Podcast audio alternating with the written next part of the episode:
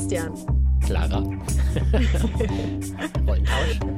Ja, es ist ungewohnt, ne? Aber dieses Mal tatsächlich haben wir ein Thema, mit dem ich mich schon eine ganze Weile auseinandersetze. Das ist der EU-Emissionshandel. Das System ja. dafür heißt ETS, steht für Emissions Trading System. Ein weißer Fleck auf meiner Klimalandkarte. den wir aber gleich schön ausfüllen. Ähm, und zwar mit Peter Liese. Den kennst du wiederum besser. Genau, Peter Liese ist Mitglied des EU-Parlaments, gehört der CDU und der EVP an und ist dort federführend bei der Ausarbeitung eines Kompromissvorschlags gewesen, den er vergangene Woche vorgestellt hat beim Emissionshandel. Genau, und da geht es eben darum, dass dieser Emissionshandel der funktioniert ja schon ganz gut mhm. bisher. Emissionen kosten Geld. Dadurch ist das eben für Unternehmen, die viele Emissionen ausstoßen, teuer. Tesla zum Beispiel macht damit.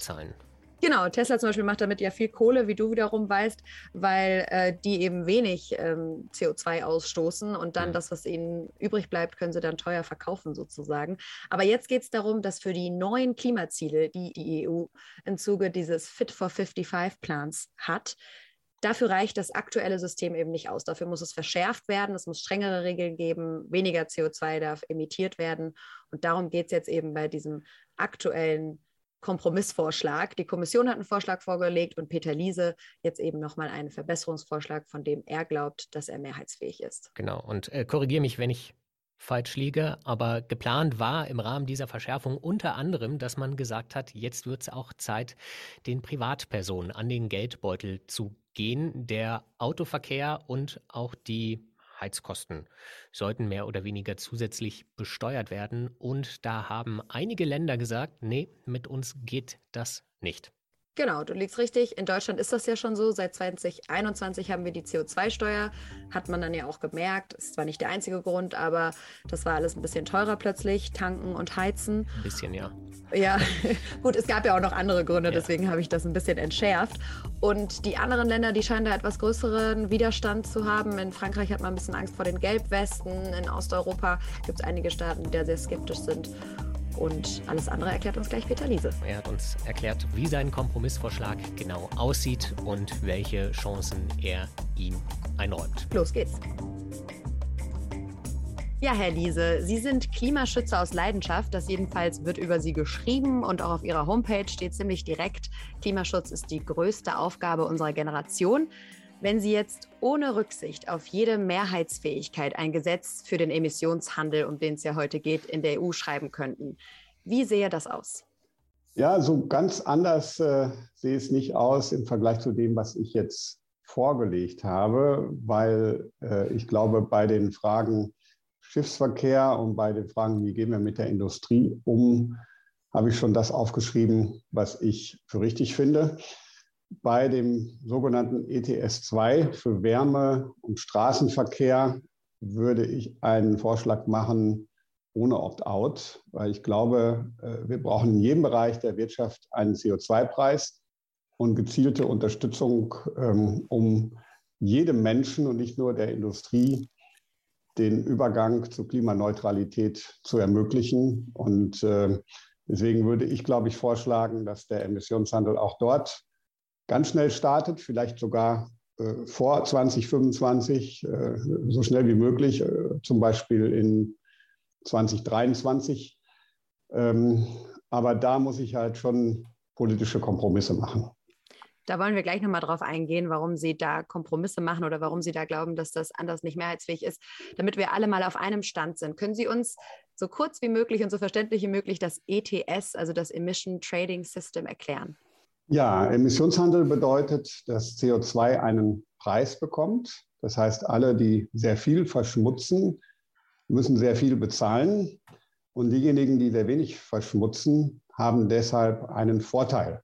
Und das muss meiner Ansicht nach gelten für Unternehmen, die neue Technologien entwickeln, die dann weniger verschmutzen und das gleiche Produkt auf den Markt bringen, aber auch für Privatleute, die eben gute Ideen haben, wie sie ihren persönlichen Fußabdruck beim Verkehr äh, im Bereich des Wohnens und so weiter reduzieren können, sollten davon profitieren. Und der zweite Teil ist mir besonders wichtig, dass das Geld eben nicht im allgemeinen Haushalt verschwindet, sondern zielgerichtet zur Unterstützung für Unternehmen und Privatleute ausgegeben wird, damit sie sich klimaneutral verhalten können. Kann man dann sagen, je sauberer man lebt, je sauberer man arbeitet, das ist so der Hintergedanke, desto günstiger lebt man? Ganz genau. Das ist das Ziel, Innovationen anzuregen, umweltfreundliches Verhalten anzuregen. Und das mhm. geht eben, so sagt die menschliche Erfahrung, nur wenn diejenigen, die das nicht tun, das dann eben auch negativ zu Wenn wir ans Portemonnaie rangehen. Ja. das heißt, in diese Richtung wollen Sie das bisherige Emissionshandelssystem, was es in der EU ja schon gibt, nochmal verschärfen. Ja, ganz genau. Ähm, die Verschärfung ist unausweichlich, weil wir ja ein viel höheres Klimaziel haben. Wir haben bisher einen Emissionshandel, der uns mit anderen Instrumenten zu 40 Prozent Reduktion in 2030 führt. Aber wir haben gemeinsam beschlossen, Europäisches Parlament, die Mitgliedstaaten, im Ministerrat und die Kommission, dass wir 55 Prozent erreichen wollen. Und da muss man natürlich in allen Bereichen auch nochmal nachlegen. Und trotzdem haben Sie jetzt gesagt, gerade was diese Besteuerung sozusagen der privaten Haushalte angeht, also dass Sie zum Beispiel, wenn Sie mit Öl heizen oder eben Öl tanken, im Endeffekt also Verbrenner fahren, dafür auch zahlen sollen, soll es eine Opt-out-Option geben. Warum glauben Sie denn, dass das nicht mehrheitsfähig wäre? In Deutschland ist das ja mit der CO2-Steuer seit 2021 de facto schon der Fall. Ja, das ist eine der Absurditäten der Klimadiskussion im Moment hm. Äh, dass wir in Deutschland einen breiten Konsens haben. CDU, CSU, SPD, Grüne und FDP unterstützen eine nationale CO2-Besteuerung auch beim Autofahren und beim Heizen. Aber auch Grüne und SPD im Europäischen Parlament lehnen eine Ausweitung dieses Gedankens aus auf die Europäische Union ab. Ähm, und das macht, macht ein Problem, weil wenn die Deutschen sich noch nicht mal einig sind. Natürlich haben wir Ablehnung von Ungarn und Polen, von den üblichen Verdächtigen. Ähm, und andere Mitgliedstaaten sind auch kritisch. Dann ist das natürlich nicht ganz einfach, so etwas umzusetzen. Und deswegen, bevor man diesen Gedanken ganz aufgibt und zum Beispiel deutsche Speditionen in die unsägliche Lage bringt, dass man einfach, wenn man über die Grenze fährt, sehr, sehr viel Geld spart, also dass Tanktourismus im ungekannten Ausmaß mhm. äh, dann stattfindet, mhm. äh, denke ich, da müssen wir zumindest einen Kompromiss machen und sagen, überall da, wo es geschäftlich ist, muss man sofort den CO2-Preis einführen. Da, wo es äh, den Endkonsumenten betrifft, mache ich einen Vorschlag für eine Übergangsfrist. Aber die Übergangsfrist heißt natürlich nicht, dass es gar nicht kommt, sondern nur, dass die Mitgliedstaaten, die glauben, dass sie die Klimaschutzziele auch sonst schaffen, etwas mehr Zeit bekommen. Ähm, das ist nicht ähm, die Abschaffung dieses Systems oder die Ablehnung des Vorschlags, sondern nur eine, ein politischer Schachzug sozusagen, um am Ende zum gleichen Ziel zu kommen, aber den Menschen in den anderen Mitgliedstaaten mehr Zeit zu geben. Das ist das, was viele meiner Kollegen ähm, ja leider verlangen. Und ich bin nicht der Diktator Europas, sondern ich bin der Berichterstatter und muss auch verschiedene Interessen bündeln. Können Sie denn einmal für uns erklären, wo diese Ablehnung, ich habe jetzt gelesen, in Frankreich ist das nicht beliebt, dieser Plan. Polen und Ungarn haben Sie jetzt selber genannt. Woher kommt diese Ablehnung, wenn das in Deutschland Konsens ist? Ähm, Frankreich ist noch nicht klar. Ich höre auch sehr unterschiedliche Signale. Gerade äh, in der letzten Woche habe ich von jemand, der es wissen muss, gehört, dass äh, Präsident Macron der Sache durchaus offen gegenübersteht. Mhm. Vor der Wahl ist das natürlich ein bisschen schwierig. Frankreich hat Angst vor den Gelbwesten. Aber ich denke, die Gelbwesten waren ja Ausdruck einer generellen Unzufriedenheit. Und insbesondere hat Frankreich damals eine Erhöhung der Spritkosten vorgeschlagen, wollten sie durchdrücken, ohne dass man in irgendeiner Weise Kompensation hatte, irgendwo die Bürgerinnen und Bürger an anderer Stelle entlastet hat. Und äh, sowas sollte man natürlich sowieso nicht tun. Hm. Und äh, in Polen und Ungarn ist es die übliche Mischung.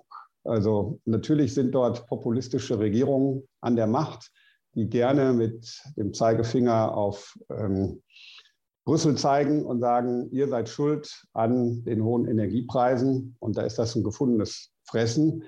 Und leider sind ja die aktuellen Regierungen in Polen und Ungarn generell skeptisch, was Klimaschutzmaßnahmen angeht. Und das ärgert mich halt besonders, dass deutsche Grüne und deutsche Sozialdemokraten jetzt mit äh, Viktor Orban und Herr Kaczynski in einem Boot sitzen, teilweise sogar dieselben Argumente nutzen. Da würde ich gerne noch mal drauf eingehen. Dieselben Argumente, es kommt ja wirklich von allen möglichen Seiten. Der WWF zum Beispiel kritisiert das ja auch, weil die einfach sagen, naja, das macht man dann auf Kosten der Verbraucher, indem man es teurer macht. Man hätte auch an anderer Stelle ansetzen können und es noch teurer sozusagen für die Industrie machen können, noch strenger und nicht direkt die Verbraucher und Verbraucherinnen belasten, oder? Also erstens ist es ja so, ähm, dass wir schon beim Klimaschutz die Wettbewerbsfähigkeit der Wirtschaft im Blick haben müssen. Immer höhere Ziele für die Industrie sind auch nicht umsonst. Wenn ich äh, zu Hause in Meschede aus meinem Homeoffice aus dem Fenster gucke, dann blicke ich auf ein Werk, wo Ver äh, Teile für den Verbrennungsmotor hergestellt werden. Und natürlich haben immer höhere Anforderungen für die Autoindustrie auch Konsequenzen. Und wenn wir es zu schnell machen und nicht richtig machen, kann es dazu kommen, dass Menschen arbeitslos werden. Äh, und das übersehen manche Umweltverbände. Die Anforderungen für die Industrie immer weiter hochtreiben. Das ist schon sehr sportlich, was wir da jetzt machen. Wenn man die Schraube überdreht, kann es eben gerade dadurch soziale Unruhen geben, weil die Menschen arbeitslos werden. Und das ist das eine. Äh, es gibt keine Zauberformel, wo man Klimaschutz machen kann, ohne äh, dass es irgendjemand merkt. So, und wenn man glaubt, man könnte das durch immer höhere Anforderungen an die Industrie schaffen, dann kann das nach hinten losgehen und die soziale Akzeptanz gerade dadurch ähm, verloren gehen. Das ist das eine. Und das zweite ist ja, dass wir Umweltziele immer nur durch einen Instrumentenmix erreichen. Wenn wir sehr, sehr hohe Anforderungen etwa für neue Pkw haben, und gleichzeitig keinen CO2-Preis und kein Geld, das wir einnehmen beim CO2-Preis, um es dann den Bürgerinnen und Bürgern zu geben, um zum Beispiel Ladesäulen zu kaufen oder Elektroautos zu kaufen, dann kann das zum sogenannten Havanna-Effekt führen. Das heißt, die Menschen fahren ihr Auto nicht 10 bis 15 Jahre, sondern 30 Jahre, weil sie der neuen Technologie nicht trauen, weil sie zu teuer ist, weil sie keine Ladeinfrastruktur haben. Das heißt, wir brauchen immer einen Instrumentenmix, und er muss ähm, durch Anreize und durch Marktwirtschaft funktionieren, aber auch durch Vorgaben. Nur zusammen wird ein Schuh draus. Ich muss da jetzt doch nochmal, ich wollte eigentlich was anderes fragen, aber der Havanna-Effekt wäre doch im Sinne der Umwelt gar nicht so schlecht, wenn die Autos länger gefahren werden und nicht ständig neu gekauft werden, oder? Naja, das Problem ist, dass die alten Autos natürlich erstens sehr viel CO2 produzieren im Vergleich zu neuen. Wenn man jetzt äh, die Anreize nicht hat für die Elektroautos, sondern nur die Vorgaben an die Hersteller. Äh, das heißt, wir müssen 55 oder 75 Prozent der neuen Autos müssen Elektroautos sein, aber der Marktanteil insgesamt sinkt. Dann fahren die alten Verbrenner, die Diesel, die auch sehr viel NOx, sehr viel ähm, andere Schadstoffe ähm, rauspusten, die fahren dann eben länger. Das ist sowohl was die Luftqualität als auch den Klimaschutz angeht, nicht wirklich gut. Und deswegen äh, die meisten Emissionen produziert ein Auto nicht in der Herstellung, sondern wenn es auf der Straße fährt. Und wenn es länger fährt, produzieren alte Autos mehr Emissionen. Hinzu kommt ein weiteres. Äh, beim Emissionshandel ist es so, dass ja auch bei dem bestehenden Emissionshandel, da ist ja der Stromsektor mit drin. Mhm. Und wenn man sagt, wie es einige Umweltverbände tun oder auch die Grünen, wir müssen beim ETS 1 beim Strom noch strenger sein, noch höhere Preise haben. Ja, das trifft doch die Verbraucherinnen und Verbraucher auch. Mhm. Der Strompreis hängt direkt mit dem ETS-Preis zusammen. Und gerade für sozial Schwache in den ärmeren Ländern wie Bulgarien und Rumänien haben wir natürlich ein Problem. Deswegen, äh, es geht nicht ohne ein Gesamtkonzept. Und wer den Eindruck vermittelt, ja, man könnte einfach nur da, wo es die Industrie trifft, strenger sein. Das wäre zum Beispiel ETS 1 und dann braucht man andere Instrumente nicht. Äh, der macht den Menschen was vor. Und ich möchte eine ehrliche Klimapolitik und keine, die irgendwo den Eindruck vermittelt, es gäbe einen Zauberstab. weil Sie jetzt die Industrie nochmal erwähnt haben. Sie haben davor gesagt, wir können ja nicht immer nur die Industrie belasten, aber wird durch diese Opt-out-Regelung nicht dann im Zweifelsfall die deutsche Industrie belastet, wenn jetzt in Deutschland die Bundesregierung und der Bundestag sagt, wir machen davon keinen Gebrauch. In Frankreich sagt die Regierung, aber wir nutzen diese Opt-out-Gelegenheit, dann sind doch die deutschen Automobilzulieferer benachteiligt im Vergleich zu den französischen oder verstehe ich das falsch? Ja, vielen Dank für die Frage, denn es gibt mir Gelegenheit, äh, äh, deutlich zu machen, dass ich an anderer Stelle ja für gleiche Wettbewerbsbedingungen äh, kämpfe. Also zunächst mal, dieses neue ETS soll nach meinem Vorschlag ein Jahr vorgezogen werden. Mhm. Das heißt, ähm, wir fangen 2025 an, nicht 2026. Und alle, die wirtschaftlich tätig sind, wo es also diese Wettbewerbsverzerrung geben könnte, sind mhm. drin und haben auch kein Opt-out. Also mein Vorschlag ist, äh, Lkw bleiben drin, auch kommerzielle Gebäude bleiben drin. Und im Gegensatz zum Kommissionsvorschlag, da, da wird viel zu wenig darüber gesprochen, dass der Kommissionsvorschlag hier eine ganz große Schwäche hat. In Deutschland sind alle Emissionen enthalten. Also zum mhm. Beispiel auch Baumaschinen, zum Beispiel auch Traktoren, land, landwirtschaftliche Maschinen. Die deutschen Bauern zahlen den CO2-Preis. Gießereien, mhm. Prozesswärme, Treibhäuser, alles in Deutschland drin, im europäischen Vorschlag nicht. Das heißt, dort, wo Wettbewerb besteht zwischen der Landwirtschaft in Deutschland und in Frankreich, zwischen den Spediteuren in Deutschland und in Polen, zwischen den Gießereien in Deutschland und in Tschechien, würde mein Vorschlag gleiche Wettbewerbsbedingungen herstellen, und zwar schneller, als es überhaupt andiskutiert wurde im Kommissionsvorschlag. Nur für den Bereich Endverbraucher, privater Verkehr und private Wohnungen würde ich dieses Opt-out gewähren für zwei Jahre. Und damit ähm, haben wir zumindest mal im Binnenmarkt gleiche Wettbewerbsbedingungen. Und das ist extrem wichtig, weil ansonsten ja nicht derjenige das beste Geschäft macht in Europa, der die beste Idee hat zum Klimaschutz, wie man äh, zum Beispiel Gießereiprodukte klimafreundlich herstellen kann, sondern derjenige, der den niedrigsten CO2-Preis hat. Und das wäre das Gegenteil von dem, was wir im Green Deal hm. eigentlich uns vorgenommen haben. Aber nochmal zu dieser Opt-out-Option. Wie soll die denn in der Praxis dann aussehen? Das heißt, wenn ich als Spediteur an der Tankstelle bin, muss ich anders bezahlen, als wenn ich privat tanke. Wie stellen Sie sich das vor?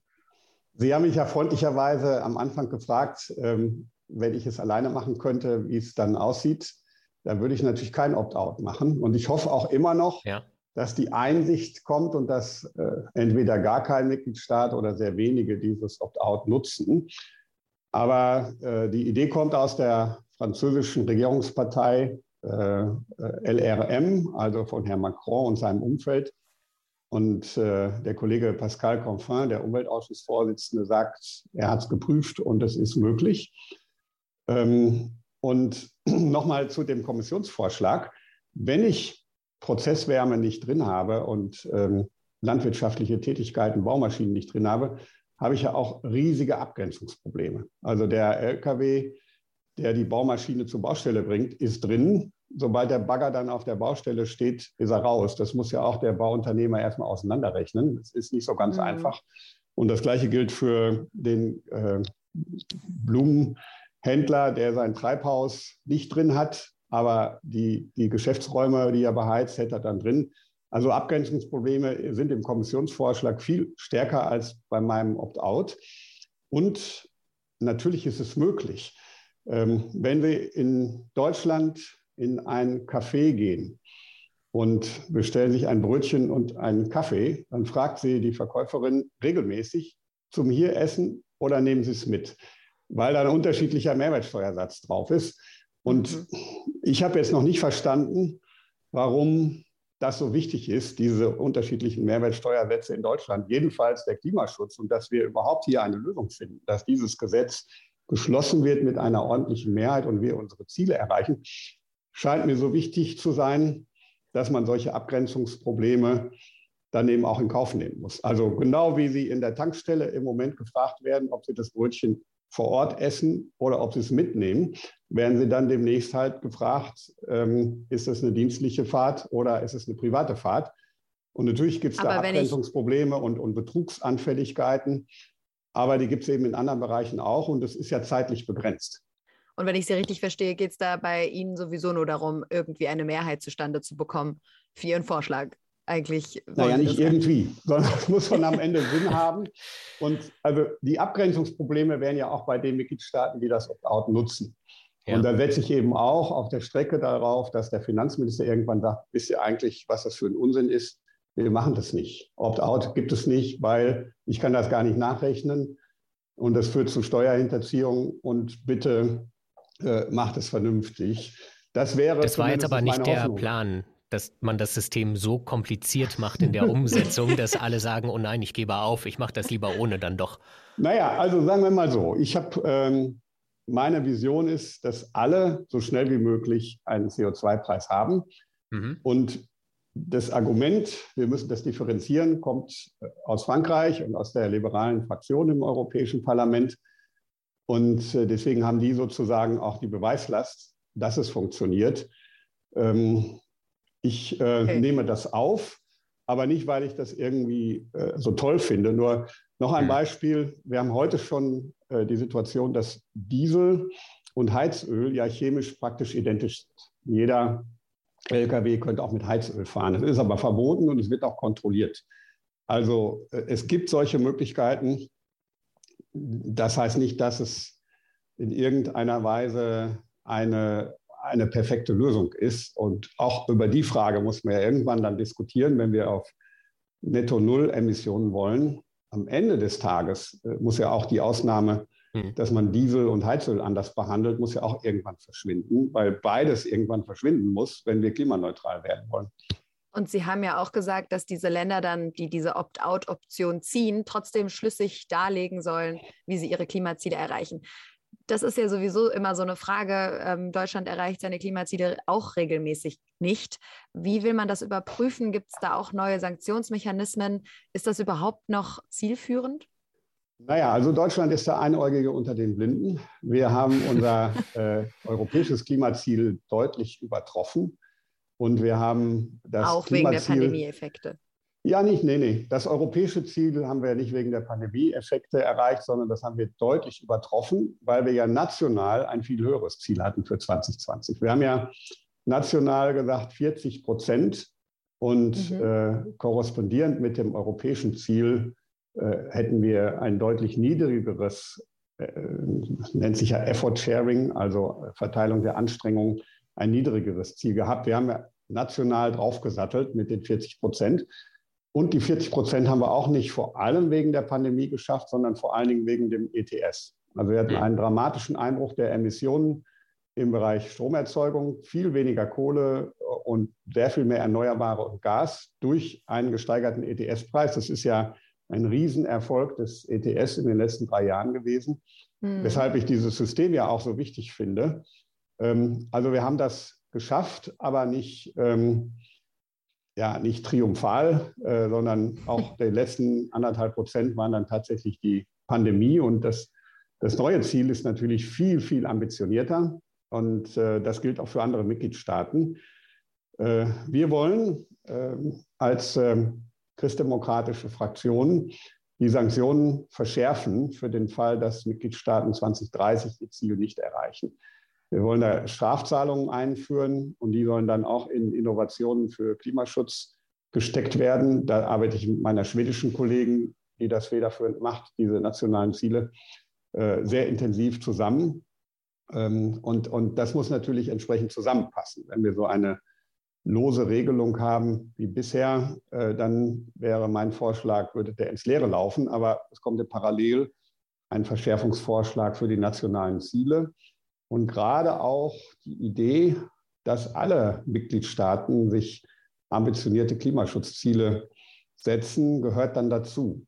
Im Moment haben wir für Deutschland ein Ziel von 50 Prozent in dem sogenannten Effort Sharing, also dem Teil, der nicht im ersten ETS ist. Ähm, das entspricht ungefähr dem deutschen Ziel von 65 Prozent, wenn man ETS-Ambitionen dazu rechnet. Aber Bulgarien hat 10 Prozent. Und ich habe darüber letzte Woche auch noch zum Beispiel mit Luisa Neubauer gesprochen und mit anderen. Hm. Wie können wir China und Indien bitten, 2030 Emissionsreduktionen vorzunehmen, wenn Bulgarien nur minus 10 Prozent hat? Also auch da müssen wir natürlich ran, hm. dass die Mitgliedstaaten dann auch wirklich ambitionierte Ziele bekommen. Sie müssen noch einmal ganz kurz darlegen, ich glaube, das hat jetzt noch gefehlt, wie denn die anderen Mitgliedstaaten, die diese Opt-out-Möglichkeit nutzen, überhaupt darlegen, dass sie ihre Klimaziele erreichen wollen und wie sie das überprüfen können. Ja, die, die Mitgliedstaaten brauchen nationale Pläne. Wir müssen auch finanziell hinterlegt darlegen, wie hm. sie auf dem Pfad zu 2030 ihre Emissionen reduzieren wollen. So, das, äh, die Vorschrift gibt es schon, aber die wollen wir anschärfen. Und dann kann die Kommission natürlich schon sagen, ihr habt hier irgendwelche Luftblasen, das ist nicht wirklich hinterlegt. Ähm, ihr kriegt kein Opt-out. Hm. Und ein wichtiger Punkt in der ganzen Geschichte, den wir jetzt noch gar nicht angesprochen haben, ist ja auch dieser Ausgleich über den Klimasozialfonds, den Sie da an, anpeilen. Können Sie uns den noch mal kurz erklären?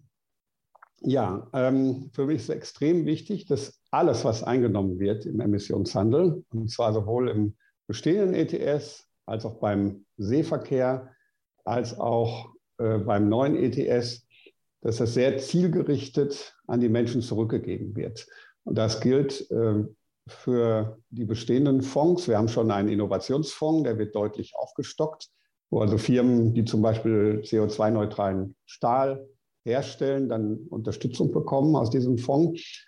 Noch wichtiger ist aber, was die Mitgliedstaaten bisher eigenständig verwaltet haben. Deutschland ist da sehr gut. Es gibt ja seit vielen Jahren den Nationalen Energie- und Klimafonds, der aus dem ETS gespeist wird, äh, wo dann zum Beispiel die Erneuerung der Heizung unterstützt wird oder auch äh, für die Industrie äh, innovative Technik. Aber andere Länder lassen das Geld im allgemeinen Haushalt versickern. Zum. Beispiel Italien nutzt nur 30 Prozent der ETS-Einnahmen für zielgerichtete Investitionen, Polen nur 50 Prozent. Und wir wollen 100 Prozent sicherstellen. Das steht in meinem Berichtsentwurf drin. Und dann wollen wir zusätzlich, äh, weil ja jetzt dieses neue ETS stärker, ich betone stärker äh, als das bestehende ETS ist keine neue Problematik. Die Strompreisdiskussion haben wir ja jetzt schon. Aber das neue ETS wird nochmal stärker äh, den Einzelnen betreffen. Und deswegen wollen wir gerade Menschen mit niedrigem Einkommen, und zwar, das heißt nicht nur Arbeitslose und Sozialhilfeempfänger, sondern auch Menschen, die relativ wenig verdienen, aber zum Beispiel ihr Auto brauchen, um jeden Tag zur Arbeit zu fahren im ländlichen mhm. Raum. Die wollen wir gezielt unterstützen. Und dazu sollen 25 Prozent der Einnahmen aus dem neuen ETS in einen Fonds gehen, in den Klimasozialfonds. Und die restlichen 75 Prozent sollen eben von den Mitgliedstaaten für die gleichen Maßnahmen ausgegeben werden. Aus meiner Sicht ist das wichtig, ähm, dass man hier eine gute Balance findet und dass am Ende des Tages der Fonds nicht dazu führt, den Zustand zu, zu verlängern, dass man halt einen alten Diesel hat und äh, unter den Preisen leidet, sondern dass man am Ende des Tages in die Lage versetzt wird, mit anderen Verkehrsmitteln, zum Beispiel mit einem Elektroauto oder auch mit einer intelligenten Kombination von Carsharing und ÖPNV, trotzdem zur Arbeit kommt, bequem, sicher, flexibel und ähm, sehr viel umweltfreundlicher. Also das Ziel ist nicht zu sagen, jeder kriegt einen Scheck jetzt in den nächsten 20 Jahre und dann wird ich das nicht treffen, sondern wir müssen mittelfristig die Leute in die Lage versetzen, dass sie umweltfreundlich zur Arbeit das, kommen. Das heißt, Und, sie äh, bekommen nur Geld, wenn sie sich ein Elektroauto kaufen oder wenn sie sich eine bessere Heizung einbauen lassen. Ja, also nur äh, für, würde ich jetzt äh, zu radikal finden, weil es wird Härtefälle geben, wo man eben so schnell nicht die Infrastruktur hat für ein Elektroauto und man trotzdem zur Arbeit muss. Und da muss man sich daneben andere Lösungen überlegen. Die Kommission schlägt auch vor direkte Einkommensunterstützung. Aber das darf kein Dauerinstrument sein. Also wenn wir jetzt jedes Jahr ähm, Schecks überweisen bis äh, nach 2030, dann wären wir nie klimaneutral. Und darin steckt auch noch so ein bisschen Drohpotenzial, dass, dass Sie sagen, wenn die Länder eben ihre Klimaziele nicht schlüssig darlegen und erreichen können, dann gibt es kein Geld aus diesem Fonds. Absolut, ja. Da gibt es eine und, äh, strenge Verbindung aus unserer Sicht zwischen der Mittelverteilung und der Erreichung der Ziele und der zielgerichteten, äh, zielgerichteten Einsatz des Geldes. Aber man muss, glaube ich, auch noch mal betonen, es handelt sich um einen Kompromissvorschlag. Wir haben ja jetzt von Ihnen gehört, wie unterschiedlich da teilweise die Ansichten sind. Was glauben Sie denn? Wird dieser Kompromissvorschlag auch eine Mehrheit gewinnen? Ich habe sehr viel positive Rückmeldung bekommen von den Leuten, wo es drauf ankommt. Also wir haben ja ähm, im Europäischen Parlament oft eine Zusammenarbeit der proeuropäischen Kräfte, Christdemokraten, Sozialdemokraten, mhm. Liberale, Renew-Fraktion heißt das bei uns. Und ähm, also, dass jetzt wir bei der Mehrheitsfindung auf Orban und Kaczynski angewiesen sind oder auf die ganz Linken, das ähm, ist selten der Fall. Und die mhm. Leute bei Renew und bei den Sozialdemokraten, die die Meinungsführer sind, haben das sehr positiv aufgenommen. Damit habe ich noch keine Mehrheit.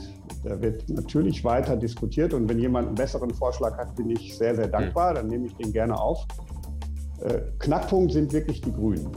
Also im deutschen Koalitionsvertrag steht, die Bundesregierung will dieses System. Herr Habeck, sein Staatssekretär Herr Greichen äh, unterstützen das. Die Grünen im Europäischen Parlament, der Verhandlungsführer ist ein Deutscher, Michael Bloss, lehnen es ab. Und da bin ich mal gespannt, wie die sich untereinander verständigen. Mhm. Wenn Herr Habeck sagt, wir wollen das und äh, der Verhandlungsführer der Grünen im Europäischen Parlament, der auch aus Deutschland stammt, sagt, wir wollen das nicht, äh, das halten wir natürlich nicht ewig durch. Da sind wir auch sehr gespannt. Herr Liese, unsere Zeit ist leider um, auch wenn wir gerne weiter diskutieren würden. Wir haben, glaube ich, schon mal gut dargelegt, worum es bei Ihrem Vorschlag geht und sprechen uns vielleicht nochmal, wenn dann das System verschärft ist und wenn wir mehr darüber wissen. Sehr gerne. Vielen Hat Dank. Spaß gemacht. Danke. Vielen Dank.